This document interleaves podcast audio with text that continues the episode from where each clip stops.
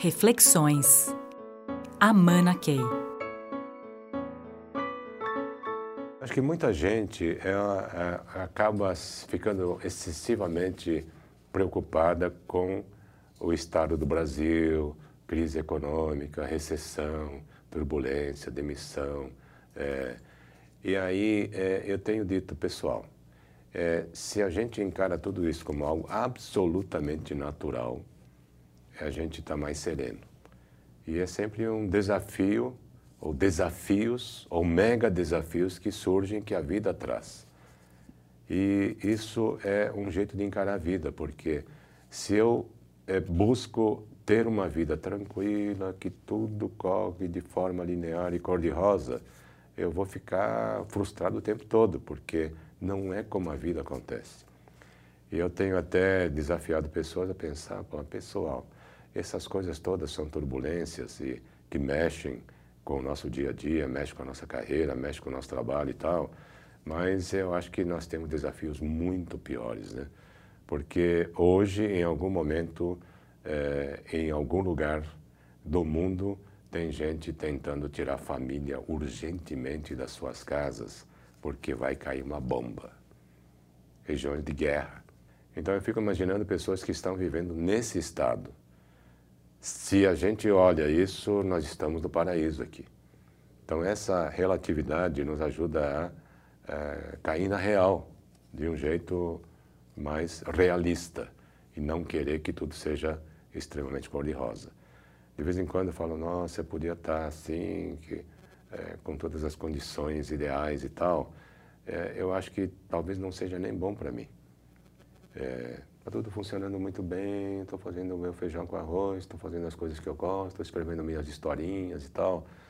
E eu acho que essa quantidade enorme de coisas que, por exemplo, eu tenho que lidar, né, é, é um estímulo interessante que me faz, que faz a minha vida ser mais ativa. É, é como se a energia da vida se faça presente de um jeito é, impressionantemente é, poderosa e, e, que me faz curtir a vida e isso me dá mais saúde, me dá mais energia, me dá mais força e é um círculo interessante, né? Que, que traz mais vida.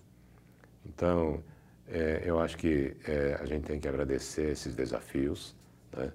E que estão nos estimulando, nos tirando de zonas de acomodação. Nós, como líderes, criarmos distúrbios para fazer a organização que está acomodada despertar. E muitas vezes podemos, nós podemos sentir que estamos acomodados e a gente fazer alguma coisa com isso. Olha, caramba, estou ficando acomodado, preciso fazer alguma coisa. De repente você cria um desafio para você. É, ou então cria um estímulo completamente diferente, do tipo, eu acho que eu vou sair de viagem um mês para lugar totalmente diferente e, e isso, essa viagem pode fazer com que a gente volte totalmente diferente. Visitar lugares difíceis, por exemplo, né? outros países onde é, os desafios são muito maiores que aqui no Brasil e de repente a gente voltar agradecido de estar vivendo num lugar como esse. Então, essas coisas todas são relativas, né?